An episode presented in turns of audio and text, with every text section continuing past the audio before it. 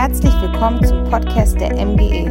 Wir hoffen, dass die Predigten dir helfen, Gott besser kennenzulernen und deinen nächsten Schritt zu gehen. Wir wünschen dir viel Spaß und Gottes Segen. dass ich heute wieder predigen darf. Schön, dass ihr da seid. Genau, mein Name ist Lukas. Ich darf Pastor hier in dieser Kirche sein. Und wir sind in einer wahnsinnig spannenden Predigtreihe, haben schon einiges gelernt in den letzten Wochen. Und wer sich so ein bisschen im Kalender auskennt, der weiß, dass letzte Woche Sonntag Pfingstsonntag war. Pfingstsonntag und wir sind jetzt eine Woche nach Pfingstsonntag, ähm, eine Woche nachdem wir den Geburtstag von Kirche gefeiert haben, denn nichts anderes ist Pfingsten. Pfingsten ist der Geburtstag von Kirche und als damals 30 nach Christus die Jünger mit dem Heiligen Geist erfüllt wurden, Kraft von der Höhe empfangen haben, schmissen sie die erste Start-up-Party als Kirche. Wurden mit dem Heiligen Geist erfüllt, 120 Menschen waren zusammen und gingen dann auf die Straßen von Jerusalem und fingen an zu predigen. Und was bei dieser ersten Start-up-Party passiert ist, ist wirklich der Hammer. Kirche hieb ab mit richtig viel Power, vergleichbar mit einer Rakete, die richtig viel Schub hat an diesem Pfingsttag, an diesem Pfingstmorgen, als die Jünger versammelt waren, waren 120 Menschen zusammen. Dann geht Petrus mit seinen anderen Aposteln auf die Straße. Sie fangen an zu predigen und im Laufe des Tages, im Laufe des allerersten Tages kommen 3000 Menschen mit dazu und aus einer Kirche, die aus 120 Menschen besteht, wird eine Kirche aus 3000 120 Männern plus Frauen und Kindern, die an Jesus Christus glauben und ihn als Herrn und Retter in ihr Leben aufnehmen. Was für ein Start, oder? 25-faches Wachstum, die Kirche geht direkt steil nach oben eine Wachstumsrate von 2500 Prozent die Kirche hier an den Start legt, eine Wachstumsrate, von der VW wahrscheinlich träumen würde, eine Wachstumsrate, von der die meisten Start-ups in Deutschland, die gerade am Entstehen sind, träumen würden. Kirche geht richtig nach vorne und kommt mit richtig viel Power an den Start an diesem Pfingsttag. Und seitdem ist Kirche seit über 2000 Jahren auf dem Markt. 2000 Jahre Höhen und Tiefen, 2000 Jahre Kirche, in denen unglaublich viel passiert ist, 2000 Jahre Kirche, in der die Kirche immer mehr zu einer Institution, zu einer Organisation wurde. 2000 Jahre Kirche, in der immer wieder Menschen versucht haben, Kirche für ihre Zwecke zu benutzen, für ihre Zwecke zu manipulieren. Aber nichtsdestotrotz existiert Kirche 2000 Jahre nach diesem herrlichen Pfingsttag immer noch und hat immer noch die gleiche Durchschlagskraft, hat immer noch die gleiche Power wie am ersten Tag. Und doch fing alles mit einem ganz kleinen Startup an in dieser unbedeutenden Stadt Jerusalem, die im römischen Reich nicht wirklich bedeutsam war, ein kleiner Punkt auf der Landkarte. Und doch wurde es zu einem Epizentrum der Veränderung, zu einem Epizentrum der Entwicklung.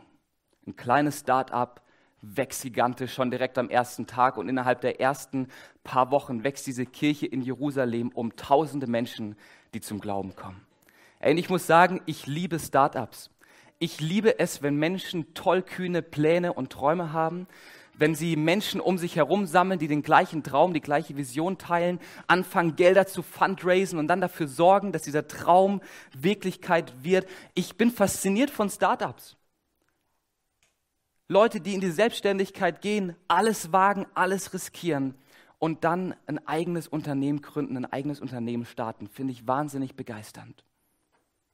Das Tragische daran ist aber, dass laut Statistik 80 Prozent aller Startups, die in Deutschland gegründet werden, innerhalb der ersten drei Jahre wieder beerdigt werden. 80 Prozent. 80 Prozent aller Unternehmen, die aus irgendeiner tollkühnen Idee, aus einer tollkühnen Vision gegründet werden, sind spätestens nach drei Jahren wieder eingestampft aufgrund fehlender Nachfrage, Probleme im Team oder weil einfach zu wenig Cash im Geldbeutel ist. Und ich glaube, zwei dieser Probleme, die Startups so haben, kennen wir auch als Kirche. Kirche besteht aus Menschen. Immer wieder gibt es in Kirche Probleme im Team. Immer wieder hört man aus Kirchen, dass es Probleme mit Menschen gibt, weil Kirche halt einfach ein Ort ist, wo Menschen zusammenkommen. Und wo Menschen zusammenkommen, da menschelt es. Und ein Problem, was Kirche auch über 2000 Jahre immer wieder hatte, war, dass zu wenig Cash in der Tasche war und dass Kirchen ihre Türen schließen mussten, weil das Geld nicht ausreichend war. Doch trotz dieser ganzen Schwierigkeiten, die Startups so haben, hat das Startup aus Jerusalem, diese His Church Company GmbH, die Anfänge überstanden und ist immer noch am Markt. Über diese ganzen Hindernisse konnte sich Kirche hinwegsetzen und über noch viele, viele Hindernisse mehr und ist zu, einem, zu einer globalen Größe geworden, die in jedem Winkel der Erde fast auch zu finden ist. Es gibt da noch so einen kleinen Fleck auf der Landkarte Ostdeutschland, da gibt es nicht so viele Kirchen und noch ein paar weitere Dörfer irgendwo, aber Kirche ist fast überall zu finden. Es ist eine globale Größe, ein globales, eine globale Organisation, wenn man so will, die überall am Agieren ist. Und was ich mich so frage ist, was haben diese Gründer von Kirche am Anfang richtig gemacht? Diese jungen Pioniere, diese Petrusse, diese Paulusse, diese Johannusse, Markusse, was haben sie am Anfang der Kirche richtig gemacht? In den, in den Gründungsjahren dieses Startups, in diesen ersten drei Jahren, dass sie die Kirche nicht beerdigen mussten, sondern feiern und sehen durften, wie sie sich immer weiter ausgebreitet hat. Was haben diese Christen, diese allerersten Christen richtig gemacht, sodass Kirche erfolgreich wurde und immer noch erfolgreich ist? Ich glaube, wenn wir begreifen, was die ersten Christen damals begriffen haben, dann kann die Kirche hier in Peine, die MGE Peine, zu einer Kirche werden, die prägend ist, die relevant ist und diese Stadt hier auf den Kopf stellen will. Und ich will mit euch gemeinsam heute entdecken, was dieses erste Start-up richtig gemacht hat und was wir aus diesem Start-up lernen können. Seid ihr ready, ein bisschen was zu lernen heute Morgen? Ein bisschen was über Kirche, über, dieses, über diese globale Größe, von der wir Teil sein dürfen? Alright, dann mache ich einen ganz kleinen Einschub an der Stelle, nämlich die erste Frage, die uns da vielleicht über den Weg läuft, was ist eigentlich Kirche? Was ist es? Also wenn du dein Neues Testament liest, dann wirst du da dieses Wort Kirche in der Regel nicht finden. Ähm, dieses Wort kannten die ersten Christen noch nicht. Sie haben sich nicht Kirche genannt, sondern sie nannten sich Ecclesia. Sie nannten sich Ecclesia Jerusalem, Ecclesia Thessaloniki, Ecclesia Philippi, Ecclesia Galatien, Ecclesia Ephesus. Ecclesia war der Name, den die ersten Christen und Jesus auch schon diesem, dieser Organisation oder diesem Verbund gegeben hat das war jetzt nicht irgendwie eine findige Idee von diesen ersten Christen. Die hatten da kein Brainstorming-Treffen und haben sich überlegt, so wie nennen wir jetzt unser Unternehmen hier? So Namensvorschläge 3, 2, 1, wer hat welche? Flipchart aufgebaut, den Namen gesammelt. Nee, Ecclesia war ein Name, den sie schon lange kannten und den sie aus dem Alten Testament übernommen haben. Als nämlich 200 vor Christus das Alte Testament, was auf Hebräisch geschrieben wurde, ins Altgriechisch übersetzt wurde, da haben die Übersetzer für den Begriff des Gottesvolkes, für diese Versammlung, die, die Gott zusammenruft, diese Menschen, die Gott sammelt, die haben sie Ecclesia genannt, was einfach heißt versammelte, gesammelte, herausgerufene ähm, Versammlung. Und diesen Begriff, den die Juden kannten, den die ersten Christen kannten, den nimmt Jesus, um seiner Sache einen Namen zu geben. Und er nennt es einfach Ecclesia. Wir sind Ecclesia, so ist Jesus damals unterwegs gewesen. Und wenn wir dann uns anschauen, was ist Ecclesia? Ecclesia bzw. Kirche ist unterm Strich einfach Menschen. Menschen, die zusammenkommen, Menschen, die an Jesus glauben, Menschen, die sich hinter einer Sache versammeln, nämlich Jesus nachzufolgen und ihm zu dienen. Das ist Kirche. Und dabei gibt es im Neuen Testament auf der einen Seite die universale Kirche, die aus allen Christen aller Zeiten besteht. Und zu der universalen Kirche gehört jeder, der an Jesus Christus glaubt. Ähm, das heißt, ne, wenn dich Leute fragen, wer geht denn so in deiner Kirche, dann kannst du sagen, ja, in meine Kirche geht Paulus, Johannes, Petrus gehören zu meiner Kirche, weil das die universale Kirche ist, über die ganz viel geschrieben wird, zum Beispiel in der Offenbarung. Ganz am Ende des Neuen Testamentes wird viel über die globale, die universale Kirche geredet.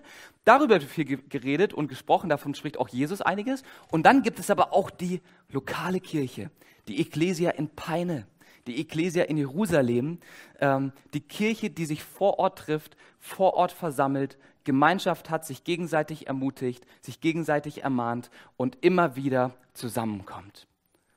Und das Interessante ist, dass das Neue Testament nur Christen kennt, die Teil einer lokalen Ekklesia sind. Es ist ganz selbstverständlich für das Neue Testament und für Jesus auch, dass wenn er über eine Kirche spricht, über eine Gemeinde, über eine Ekklesia, dann gehören da immer Menschen dazu und jeder Christ gehört zu einer Ekklesia. Herrlich, oder? Wie gut, dass wir Teil von Ekklesia Kirchen sind. Jeder Christ gehört zu einer Ekklesia. Ihr habt alles richtig gemacht. Ähm, Spaß beiseite. Ähm, wenn ich das mir anschaue und die MGE mir anschaue und die Parameter, die wir gerade gesammelt haben, dann stellen wir fest, wir sind eine Kirche, oder? Also Kirche, die aus Christen besteht, aus Menschen, die Jesus nachfolgen, die ein Ziel haben, müssen wir eigentlich sagen, wir sind eine Kirche, eine Gemeinde, eine Ekklesia. Wir sind eine Kirche. Spannend ist jetzt aber, wem gehört eigentlich diese Kirche? Wer hat den Kopf auf in dieser Organisation. Ist die MGE meine Kirche, weil ich hier Pastor bin und hier arbeite, ich hier angestellt bin, ähm, zusammen mit dem Leitungsteam die Kirche leite? Ist es meine Kirche? Oder ist es vielleicht deine Kirche, weil du in dieser Kirche hier mitarbeitest, deine Finanzen, deine Zeit investierst, regelmäßig zum Gottesdienst kommst und diese Kirche mitprägst? Ist es deine Kirche? Ist es meine Kirche, deine Kirche, meine, deine, meine, deine? Die ersten Christen haben eine Redewendung benutzt, die richtig oft im Neuen Testament vorkommt, die so lautet, Ecclesia, also eine Kirche kennen wir, haben wir schon kennengelernt, Ecclesia tu Theu, also Ecclesia des Gottes. Sie benutzt eine Redewendung wie Ecclesia des lebendigen Gottes, Ecclesia des Herrn, Ecclesia des Jesus, Ecclesia des Christus und machen damit eine Sache klar. Kirche gehört Gott, Kirche gehört Jesus. Er ist derjenige, dem Kirche gehört. Er ist der Eigentümer, der Besitzer. Das wird durch unterschiedliche Bilder verdeutlicht, wenn Jesus als das Haupt der Kirche dargestellt wird ähm, und die Kirche dann der, der Leib ist, der Körper ist. Ähm, und es wird immer wieder deutlich, immer wieder wird ganz klar gesagt, Kirche, die Ecclesia, gehört Jesus. Und wenn wir uns dann unser deutsches Wort anschauen, Kirche, und uns anschauen, woher das Wort eigentlich kommt, dann kommt das deutsche Wort Kirche auch aus dem Altgriechischen von dem Adjektiv Kyriakos. In Kyriakos steckt das Substantiv Kyrios, also Herr, und ist dann adjektiviert worden und bedeutet nichts anderes als dem Herrn gehörig, dem Herrn anhängend, quasi Gott gehörig. Wie gut, ey, dass die ersten Christen in Deutschland irgendwann dieses Wort übernommen haben. Kirche gehört dem Herrn. Kirche gehört Gott. Jesus selber hat in Matthäus 16, Vers 18 zu Petrus gesagt, hey Petrus, ich finde dich so genial, du bist so vorbildlich, du bist ein risikobereiter, ein mutiger Typ. Ich habe was Großartiges mit dir vor, pass auf. Hey, du, du bist Petrus, du bist Petrus und auf diesen Felsen werde ich meine Gemeinde bauen und alle Mächte des Todes können ihr nichts anhaben. Jesus selber hat schon gesagt, ich will meine Gemeinde, ich will meine Kirche bauen. Und was das für uns bedeutet, ist, dass Kirche immer seine Kirche sein muss, damit sie ihren Auftrag erfüllt, damit sie so ist, wie Jesus es sich gedacht hat. Wir sind nicht meine Kirche, es ist nicht, geht nicht um die Kirche des Money oder die Kirche der Danuta oder Kirche von, von, von Ralf oder von Sanne. Es ist immer Kirche des Herrn. Es ist immer seine Kirche. Das hat Jesus von Anfang an klar gemacht. Und die ersten Christen, die Start-up-Gründer, die wussten es ganz klar. Es geht hier um seine Kirche. Es geht in Kirche nicht um uns, es geht um Gott. Es geht nicht um unsere Wünsche, es geht um seinen Auftrag und alles ist seinem Auftrag unterworfen. Und gleichzeitig ist Gott auch derjenige, der das Wachstum schenkt, der Gelingen schenkt und der überhaupt die Existenz von Kirche begründet. Und von diesen ersten Christen, die das verstanden hatten, dass es seine Kirche ist, können wir drei Konsequenzen für unsere Kirche hier vor Ort lernen. Drei Konsequenzen, drei Ableitungen, die wir daran erkennen, wie sie Kirche gelebt und wie sie Kirche gestaltet haben. Drei Konsequenzen, die wir aus einer starken Geschichte lernen dürfen, die ganz am Anfang der Apostelgeschichte passiert. In Apostelgeschichte 2, habe ich gerade vorhin schon gesagt, wächst ja die Kirche hier um ein 25-faches an einem Tag. Gott schenkt Segen, Gott schenkt Wachstum und täglich wurden hinzugetan, lesen wir davon. Und direkt dort will ich gerne einsteigen in Apostelgeschichte 2 ab Vers 41 mit der ersten Konsequenz, mit der ersten Aussage, die wir über seine Kirche lernen dürfen. Erstens, seine Kirche ist getrieben von seiner Wahrheit. In Vers 41 lesen wir, alle nun, die seine Botschaft bereitwillig annahmen, also seine Botschaft, die Botschaft des Herrn, die Botschaft von Jesus, alle, die sie bereitwillig annahmen, wurden getauft. Etwa 3000 Personen kamen an jenem Tag dazu. Halleluja. Ich wünsche mir das für Peine. Und diese 3000 Menschen, sie hielten beharrlich an der Lehre der Apostel fest, an der geschwisterlichen Gemeinschaft, am Brechen des Brotes und an den gemeinsamen gebeten. Die erste Kirche, dieses Start-up, unsere Gründerväter, sie hielten beharrlich an der Lehre der Apostel fest, in einem konstantem, fortwährenden Tun. Das ist hier was Aktives, was sie aktiv getan haben. Sie hielten beharrlich an der Lehre der Apostel fest. Und die Lehre der Apostel ist nichts anderes als eins zu eins das, was Jesus ihnen innerhalb von zwei, zweieinhalb Jahren gelehrt und beigebracht hatte. Und das ist das, was die erste Kirche getrieben hat. Das ist das, was die erste Kirche bestimmt hat. Jesus als Hausherr definiert Wahrheit. Jesus als Hausherr definiert die Botschaft, die wir als Kirche haben. Wir sind nicht getrieben vom Zeitgeist, wir sind nicht getrieben von den Gedanken, die um uns herum passieren, sondern von den Gedanken Gottes, die wir in seinem Wort finden. Sein Wort, das Wort Gottes ist für uns als Kirche die absolute Wahrheit, absoluter Maßstab, absolute Leitlinie. Nicht Leitplanken, an denen wir uns irgendwie möchte gern orientieren, sondern wirklich Leitlinien, auf denen wir unterwegs sind. Und nach diesem Wort, nach dieser Wahrheit, nach seiner Wahrheit orientieren wir uns als Kirche. Ein paar Jahre später wahrscheinlich so 20 bis 25 Jahre später, nach diesem herrlichen Ereignis in der Apostelgeschichte, schreibt der Apostel Paulus einen Brief an seinen jungen Schüler Timotheus, der inzwischen in der Stadt Ephesus als Gemeindeleiter eingesetzt war. Und er schreibt ihm einen Ermutigungsbrief, der ihn ermutigen soll, Gemeinde zu leiten, Gemeinde zu gestalten und die Botschaft in die Welt zu bringen.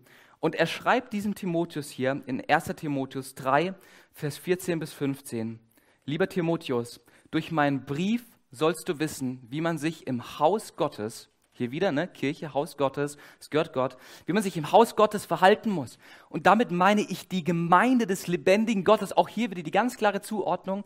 Kirche, Gemeinde des lebendigen Gottes, Genitivkonstruktion für alle Deutschlehrer. Ganz klare Zuordnung, wem hier was gehört.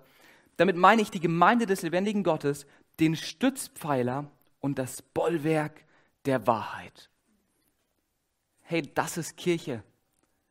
Seine Kirche ist in dieser Welt eine Säule, ein tragender Stützpfeiler, ein Bollwerk, eine Festung, ein Fundament für die Wahrheit Gottes auf dieser Erde. Wir haben nicht irgendeine Botschaft, wir haben die wahre Botschaft, die wir verkündigen dürfen, zu der wir stehen dürfen, ohne uns dafür schämen zu müssen. Hey, denn seine Wahrheit ist es am Endeffekt, die den Unterschied macht. In Johannes 8 sagt Jesus zu seinen Jüngern, hey, bleibt in meinem Wort, daran, dadurch werdet ihr zu meinen Jüngern, zu meinen Nachfolgern. Hey, und die Wahrheit, die ihr in meinem Wort findet, die wird euch frei machen. Diese Wahrheit wird euch frei machen. Hey, und diese Wahrheit ist die Wahrheit, die wir als Kirche verkündigen. Eine Wahrheit, die frei macht, eine Wahrheit, die Leben spendet, eine Wahrheit, die absolut ist und die auch anstoßend sein kann. Aber eine Wahrheit, die so dringend notwendig ist in dieser Welt. Und ich glaube, dass Kirche erfolgreich ist, wenn sie zur Wahrheit Gottes steht. Dass Gott Wachstum seiner Kirche geben wird, wenn seine Kirche getrieben wird von seiner Wahrheit und zwar eins zu eins. Das ist das, was die erste Kirche gemacht hat. Sie blieben eins zu eins an der Wahrheit Gottes, an der Wahrheit Jesu. Und damit ist nicht nur gemeint, dass sie diese Wahrheit verkündeten und diese Wahrheit sprachen, sie lebten diese Wahrheit. Ihr Handeln, ihr Denken war von dieser Wahrheit bestimmt. Wenn wir seine Kirche sein wollen, wenn wir Kirche Gottes sein wollen in dieser Stadt, dann müssen wir getrieben werden von seiner Wahrheit. Konsequenz Nummer eins. Seid ihr ready für Konsequenz Nummer zwei? Okay, ich, Freunde, seid ihr ready für Konsequenz Nummer zwei? Yes, alright. Also irgendwie, ich glaube, ihr hattet heute alle nicht euren Kaffee. Kann es sein? Also, Konsequenz Nummer zwei. Seine Kirche wird gestaltet mit seinen Werten. Es geht weiter in unserem herrlichen Bibeltext aus der Apostelgeschichte. Alle gläubig gewordenen aber bildeten eine Gemeinschaft und hatten alles gemeinsam. Wer ein Grundstück oder anderen Besitz hatte, verkaufte es und verteilte den Erlös an die Bedürftigen. Tag für Tag waren sie einmütig im Tempel zusammen, trafen sich in ihren Häusern zum Brechen des Brotes und zu gemeinsamen Mahlzeiten. Alles geschah mit jubelnder Freude und ehrlichen und reinen Herzen. Jesus hatte während seinem Dienst auf der Erde ganz klare Guidelines gegeben und hatte seinen Nachfolgern, seinen Jüngern ganz klar gesagt, wie er sich Kirche vorstellt, wie er sich das zwischenmenschliche Leben vorstellt. Und nach diesen Maßstäben, nach diesen Werten lebt jetzt die erste Kirche. Werte wie Einheit, Gemeinschaft, Nächstenliebe, Ermutigung, ähm, Support, Freude, Friede, Einheit. Diese Werte werden von der ersten Kirche gelebt. Eins zu eins werden von der ersten Kirche ähm, in allem, was sie taten, ausgelebt. Wir lesen das hier in dieser kleinen Passage, wie die ersten Christen crazy sind. Die verkaufen ihre Grundstücke, die teilen ihren Besitz, weil sie so von den Werten Jesu geprägt waren, der immer die Einheit und die Gemeinschaft von Menschen als Ziel hatte. Wenn wir seine Kirche sind, dann lassen wir uns nicht von den Werten des Zeitgeistes treiben, sondern wir gestalten Kirche nach den Werten, die wir im Wort Gottes finden, nach den Werten, die Jesus uns vorgelebt hat. Ey, und dabei werden wir als Kirche höchstwahrscheinlich anders sein als die Gesellschaft. Wir werden anders sein als unsere Umgebung, weil wir anders ticken, weil unsere Loyalität nicht dem Zeitgeist, sondern Jesus gehört und seine Werte sind damit für uns verbindlich. Und genauso wie es bei der Wahrheit ist, so ist es auch bei den Werten. Wir wollen nicht nur über die tollen Werte Gottes sprechen und über sie philosophieren, über sie irgendwelche Bücher schreiben, sondern wir wollen sie leben. We want to walk the talk. We want to walk the talk. Wir wollen nach den Werten Gottes leben. Hey, die MGE wird ganz bewusst mit Werten gestaltet, die wir aus dem Wort Gottes kennen, die dem Charakter Gottes entsprechen, weil diese Werte in dieser Gesellschaft so, so dringend benötigt werden diese Werte, die wir im Wort Gottes finden, die Werte Jesu sind Werte, die gut sind, die rein sind, hey, und die dein Umfeld nachhaltig prägen und verändern werden. Und ich will euch an der Stelle eine ganz kleine Geschichte erzählen aus dem Jahr 360 nach Christus. Da hat wahrscheinlich noch niemand von uns gelebt, glaube ich zumindest. Ähm, so jung sind wir hier. 360 nach Christus war Flavius Claudius Julianus Kaiser des römischen Reiches ähm, und erlebte eine der schwierigsten Phasen, die das römische Reich so zu bekämpfen hatte, das römische Imperium. Auf der einen Seite kämpfte das römische Reich an allen Fronten. Südfront, Nordfront, Ostfront, Westfront. Überall wurde gekämpft, überall wurde das römische Reich angegriffen von, ähm, von Rebellengruppen, die irgendwann die Nase voll hatten von dem übermächtigen Rom, das alles diktieren wollte. Zusätzlich zu diesen äußeren Widerständen kam es dazu, dass in Rom auch nicht alles glatt lief und eine politische Intrige die nächste Intrige folgte und jeder Kaiser gefühlt nur alle vier Jahre, äh, nur vier Jahre auf dem Thron war, weil dann der nächste Nachfolger kam, der ihn irgendwie umgemurkst hat und vom Thron geräumt hat. Also Rom war wirklich herausgefordert. Rom erlebte eine richtig starke Krise.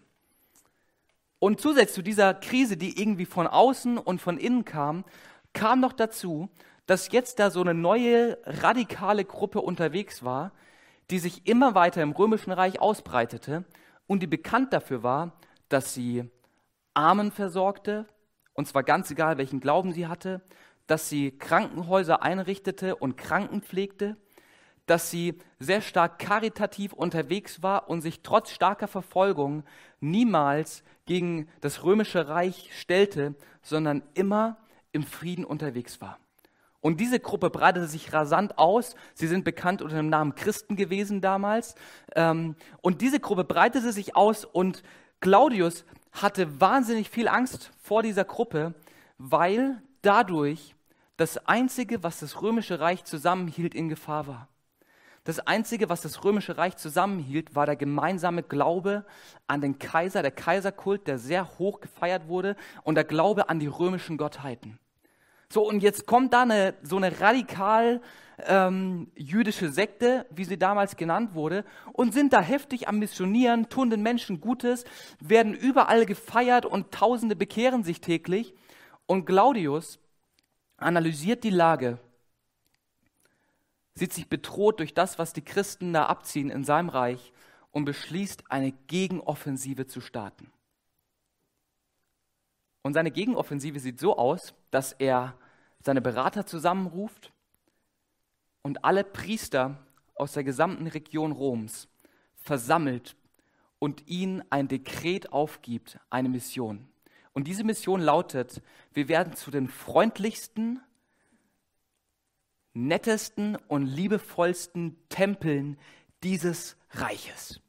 Wir tun es den Christen gleich. Hey, wenn die Christen ihre Leute damit erreichen, dass sie Kranke pflegen und Arme irgendwie versorgen, dann machen wir es doch einfach auch.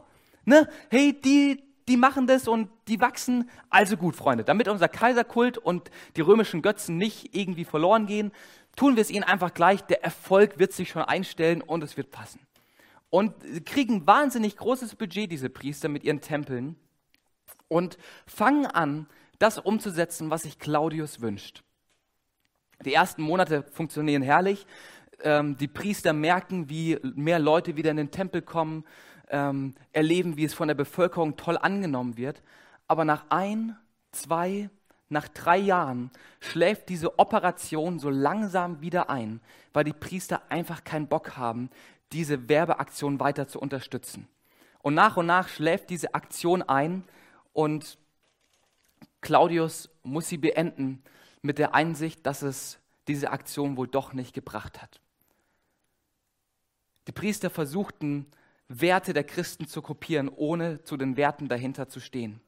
Und was als Konsequenz daraus folgt, ist, dass die Christen weiterhin bekannter und bekannter wurden, dass die Botschaft von Jesus Christus, der für Menschen stirbt und für Menschen alles gegeben hat, dass diese Botschaft sich weiter ausbreitet und bis in den letzten Winkel des römischen Reiches Kirchen entstehen. Krass, oder? Die Werte, zu denen Christen standen, waren so besonders und so attraktiv, dass ein gesamter Staat versucht, diese Werte zu kopieren. Krass, oder? Ich finde es heftig. Ein gesamter Staat richtet sich nach christlichen Werten als eine Art Werbetrommel, als eine Art Wertestrategie, weil die Werte, zu denen die Kirche am Anfang ihres Daseins gestanden hat, so relevant und so stark waren, dass sie das römische Reich auf den Kopf gestellt hat. Kirche, die nach den Werten Gottes gestaltet wird, ist eine Kirche, die wahrgenommen wird, eine Kirche, die auffällt, eine Kirche, die gerne gesehen wird, weil diese Werte gut sind, weil sie Leben spenden und Menschen im Fokus haben. Diese Kirche hier wird gestaltet mit seinen Werten und damit ist es seine Kirche. Und damit kommen wir zu Konsequenz Nummer drei. Und das ist die letzte Konsequenz, die letzte Sache, die wir von der ersten Kirche lernen können. Das letzte, was wir rausziehen können, aus dem wie die Gründungsväter dieses Startups unterwegs waren. Und zwar, dass seine Kirche motiviert ist durch seinen Auftrag. Seine Kirche ist motiviert durch seinen Auftrag. Wir schauen wieder einmal zurück zur ersten Kirche und wir lesen da in Vers 43 und 47 in Apostelgeschichte Kapitel 2, dass jedermann in Jerusalem von einer tiefen Ehrfurcht vor Gott ergriffen wurde. Und durch die Apostel geschahen zahlreiche Wunder und viele außergewöhnliche Dinge. Sie priesen Gott bei allem, was sie taten und standen beim ganzen Volk in hohem Ansehen. Und jeden Tag rettete der Herr weitere Menschen, sodass die Gemeinde immer größer wurde und wuchs. Die Jünger hatten am Ende des Dienstes von Jesu einen Auftrag bekommen, geht hin in alle Welt, verkündigt das Evangelium, erzählt den Menschen, wofür ich auf diese Erde gekommen bin, macht sie zu meinen Nachfolgern, tauft sie auf meinen Namen und lehrt sie behalten alles, was ich euch geboten habe. Fangt an in Jerusalem, geht nach Samaria und geht dann in die ganze Welt hinaus und verkündigt das Evangelium. Genau das macht Kirche. Kirche lebt diesen Auftrag diesen Auftrag, Menschen mit Jesus in Kontakt zu bringen. Das ist sein Auftrag, der uns zu seiner Kirche macht. Wenn Kirche diesen Auftrag nicht mehr erfüllt, dann hat sie ihre Daseinsberechtigung verloren. Wenn Kirche diesen Auftrag nicht erfüllt, dann sind wir eine nette Gemeinschaft von Menschen, die halt irgendwie Spaß haben und ein tolles Beisammen haben, aber mehr eigentlich nicht. Weil Kirche diesen ganz klaren Auftrag von Jesus bekommen hat, verkündigt diese Botschaft verkündigt das Evangelium in der gesamten Welt.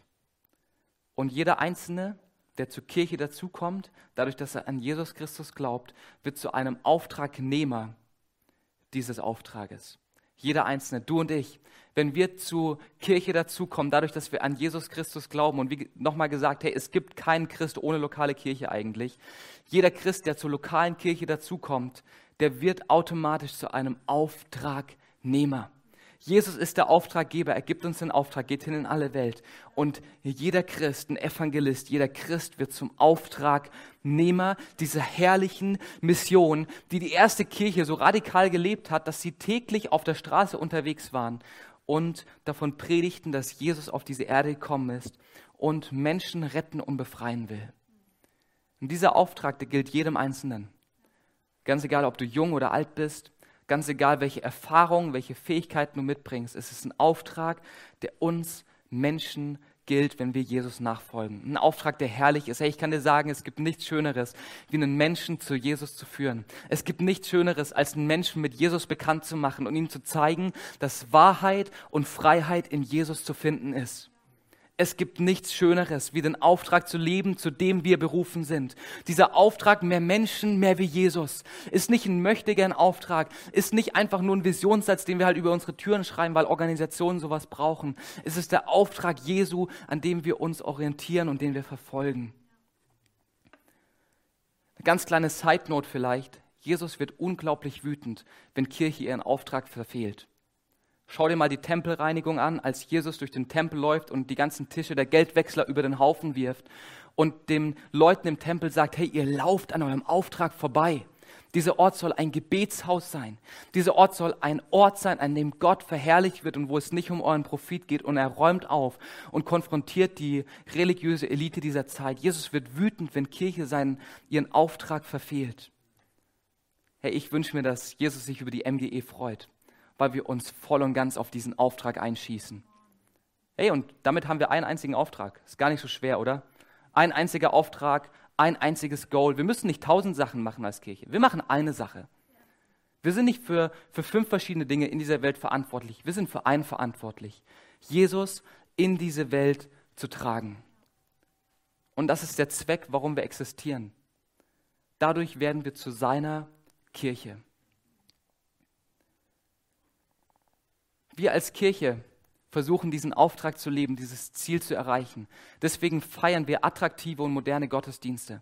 Deswegen führen wir alle drei, vier Monate neue Lieder ein, die, modernen, ähm, die moderne Sprache benutzen und die moderne Musik benutzen. Deswegen halten wir Predigten, die, die gut und unterhaltsam sind, zumindest hoffe ich das. Ähm, deswegen über, machen wir uns Gedanken über unser Gebäude, hey, weil Kirche attraktiv sein soll und diesen Auftrag verfolgen soll. Kirche muss ihren Auftrag verfolgen. Deswegen feiern wir Gottesdienste, in denen wir mit dem Wirken des Heiligen Geistes rechnen. Deswegen feiern wir Gottesdienste, die, die durchgestylt sind und immer durchgestylter werden, um diesen Auftrag zu erfüllen. Hey, weil Kirche nicht irgendwie eine alte, ramschige Organisation ist, sondern zur Hoffnung dieser Welt werden kann. Und dieser Auftrag motiviert mich. Dieser Auftrag motiviert mich, weil ich es so stark finde, seine Kirche zu sein, die in dieser Welt einen Unterschied macht. Hey, und zu nichts Geringeren sind wir berufen, als einen Unterschied in dieser Welt zu machen, positive Veränderung zu bringen, positiven Change zu bringen. Und das tun wir, wenn wir als seine Kirche getrieben werden von seinen Wahrheiten. Das tun wir, wenn wir Kirche mit seinen Werten gestalten. Das tun wir, wenn wir als Kirche motiviert sind durch seinen Auftrag. Es geht um seine Kirche. Es geht nicht um meine Befindlichkeiten. Vor diesem Satz hier steht kein M, sondern immer noch das S. Deswegen muss ich mich nicht 100% wohlfühlen in Kirche. Deswegen geht es nicht jeden Sonntag um meine theologischen Ansichten. Deswegen geht es nicht jeden Sonntag irgendwie darum, dass ich mich abgeholt und wohlfühle, sondern darum, dass der Auftrag Gottes erfüllt wird. Darum geht es. Hey, und du und ich, wir dürfen diese Kirche mitgestalten. Wir dürfen diese Kirche mitprägen. Wir dürfen Teil dieser Kirche sein. Jeder Christ ist Teil einer lokalen Kirche. Das ist die Definition eines Christen, eines Nachfolgers im Neuen Testament. Der Glaube an Jesus, aber auch die Gemeinschaft mit anderen Christen. Jeder Christ gehört zu einer lokalen Kirche, eine Kirche in deiner Nähe. Eine Kirche, die dich ermutigt. Eine Kirche, in der du dich einbringen kannst, deine Fähigkeiten und Gaben einsetzt, um anderen Menschen zu dienen. Seine Kirche ist ein Ort, in der du Verantwortung mittragen darfst, in dem du mitbetest, in dem du gibst, in dem du dich mit deinen Gaben und Fähigkeiten einbringst. Wir durften letzte Woche den Miteinanderkurs abschließen. Das ist ein Kurs, den wir hier in der MGE haben, bei dem Menschen diese Kirche kennenlernen können und in der sie gleichzeitig aber auch ihre Gaben und Fähigkeiten entdecken dürfen und auch kennenlernen, was wir für Teams haben. Und am Ende dieses Miteinanderkurses haben sieben Personen gesagt, dass sie gerne in dieser Kirche mitarbeiten wollen, weil die MGE ihre Kirche ist. Weil die MGE ihr Zuhause ist. Und ich finde es so hammer. Ich bin so dankbar für diese sieben Personen, die diese Entscheidung getroffen haben. Hey, weil ich glaube, dass es unsere Aufgabe ist, uns in Kirche mit einzubringen. Kirche zu gestalten, um diesen Auftrag zu leben, um diesen Auftrag umzusetzen. Ja, bei Christsein geht es nicht darum, sonntags in die Kirche zu gehen. Es geht, Sonntag, es geht darum, montags Kirche zu sein. Und das tust du, indem du mitarbeitest und indem du mit am Start bist und mitbaust in dem du getrieben bist von seinen Werten, in dem du dein Leben gestaltest durch seine Werte und in dem du dich motivieren lässt durch seinen Auftrag. Und ich glaube, dass Kirche abheben wird wie die Rakete am Anfang der Zeit, wenn wir das begreifen und verinnerlichen.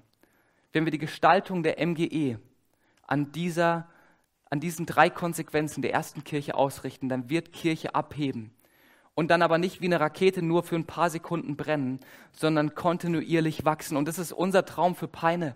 Unser Traum von Peine ist, dass diese Kirche hier wächst, dass Menschen Jesus kennenlernen, Menschen dazukommen und die grandiose Wahrheit Gottes erleben, die ihnen Freiheit schenkt. Hey, mein Wunsch für Kirche ist, dass wir hier so eine Wachstumskurve hinlegen.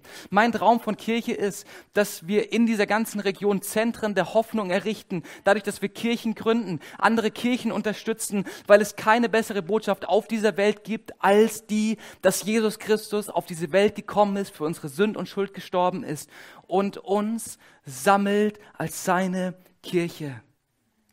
Ich träume von einer Kirche, die jede Woche mehrere Gottesdienste feiert, an der unterschiedliche Menschen kommen dürfen. Ich träume von einer Kirche, in der jeder seinen Platz findet und Verantwortung für seine Kirche übernimmt. Für seine Kirche. Für seine Kirche. Wenn die MGE zu deinem Zuhause geworden ist, wenn du Teil dieser versammelten Menschen bist, dann ist es ganz natürlich, dass du anfängst, dich mit reinzubringen, dass du anfängst, mitzuarbeiten, dass du anfängst, dich hinter das zu stellen, was Gott in dieser Stadt und durch diese Kirche tun will. Wenn Kirche zu seiner Kirche wird, dann wird sie attraktiv für die Menschen um uns herum. Und dann haben die Menschen dieser Kirche, äh, dieser Stadt gar keine andere Chance, als uns zu kennen, weil diese Kirche hier auffallen wird. Und ich will dich am Ende dieser Predigt fragen, willst du dich einbringen? Willst du Teil werden, Auftragnehmer werden in dieser Kirche, dich mit einbringen und einen Unterschied machen, dazu beitragen, dass diese Kirche hier wächst, dadurch, dass Menschen an den Glauben zu Jesus Christus kommen? Dann lass diese Entscheidung Konsequenzen folgen. Hey, vielleicht hast du noch nie hier mitgearbeitet, dann lade ich dich ein, mach den Miteinanderkurs. Ähm, er findet im Juli wieder statt. Komm auf Marie und mich zu. komm in ein Team und fang an mitzuarbeiten. Wenn du schon länger in dieser Kirche bist und vielleicht die Leidenschaft verloren hast und merkst, okay, es ist Zeit, dass ich wieder mehr anfange, mich reinzugeben, dann komm auch auf uns zu und wir gucken, dass wir einen guten Platz finden, wo du deine Begabung leben kannst. Jeder Christ ist Teil einer lokalen Kirche und kann und darf sich einbringen, sodass seine Kirche vorankommt und sodass dieses Startup, was vor 2000 Jahren in Jerusalem gegründet wurde, sich weiter auf dieser Welt ausdehnt. Du darfst diese Entscheidung sehr, sehr gerne in deinen Gedanken, in deinem Herzen treffen. Und ey, ich bitte dich, lass dieser Entscheidung Konsequenzen folgen. Lass diese Entscheidung nicht eine Entscheidung sein, die du heute triffst und morgen beerdigst. Lass diese Entscheidung Konsequenzen folgen. Ich will gerne noch beten, bevor wir dann gleich in eine, in eine Worship-Zeit noch gehen. Jesus, ich danke dir dafür, dass du deine Kirche gegründet hast deine Kirche, die zu einem Stützpfeiler, zu einem Bollwerk der Wahrheit wird, wenn wir deine Wahrheit in dieser Welt verkünden. O Herr, und deine Wahrheit ist so gut, deine Wahrheit ist so stark, deine Wahrheit ist so, so gebraucht in dieser Welt, Herr. Und wir wollen als MGE mehr und mehr noch zu deiner Kirche werden, Jesus. Uns mehr und mehr treiben lassen von deiner Wahrheit diese Kirche mehr und mehr noch gestalten nach deinen Werten und uns motivieren lassen von diesem großartigen Auftrag, den du uns gegeben hast am Ende deines Dienstes. Jesus, du siehst, was heute Morgen vielleicht dem einen oder anderen durch diese Predigt im Inneren passiert ist, wo er angesprochen wurde, wo Fragen aufgeworfen wurden oder wo gleichzeitig auch das Verlangen nach Mitarbeit gewachsen ist, Herr. Und ich bete darum, dass du jedem Einzelnen klar machst, was seine Berufung ist, wo er sich einbringen darf, wo er sich einbringen kann Mach du Einzelnen klar, was ihre Begabung ist, was ihre Fähigkeiten sind und öffne ihnen die Augen, wo sie in dieser Kirche hier einen Unterschied durch ihre Fähigkeiten, durch ihre Gaben machen können. O Herr, es gibt nichts Großartigeres, wie dass Menschen dich kennenlernen und dir anfangen nachzufolgen. Und das ist das einzige große Ziel, was wir als Kirche haben. Wir wollen, dass Menschen dich kennenlernen, dass Menschen in Kontakt mit dir kommen und anfangen, dir nachzufolgen und immer wieder ihren nächsten Schritt gehen in dieser Nachfolge, Jesus. Jesus, wir lieben dich, Jesus, wir feiern dich. Es ist deine Kirche, die du baust. Du bist der Kopf dieser Kirche, du bestimmst, wie sie sich entwickelt. Du bestimmst, was, was dieser Kirche hier wichtig sein muss und was die nächsten Schritte sind, die sie geht. Herr, ich bete darum, dass du uns leitest und dass du uns führst. Herr, wir wollen getrieben sein durch deine Wahrheit und lass uns immer wieder motivieren durch Herr. Amen. Amen. Ja, lass uns gemeinsam aufstehen. Wir haben zwei Songs jetzt am Ende dieser Predigt. Oder ein Song, Grenzenlos. Lass uns aufstehen und Gott dafür anbeten. Hey, es ist seine grenzenlose Liebe, die diese Kirche hier möglich macht. Und gleichzeitig auch unsere Botschaft, unser Auftrag, den wir verkünden.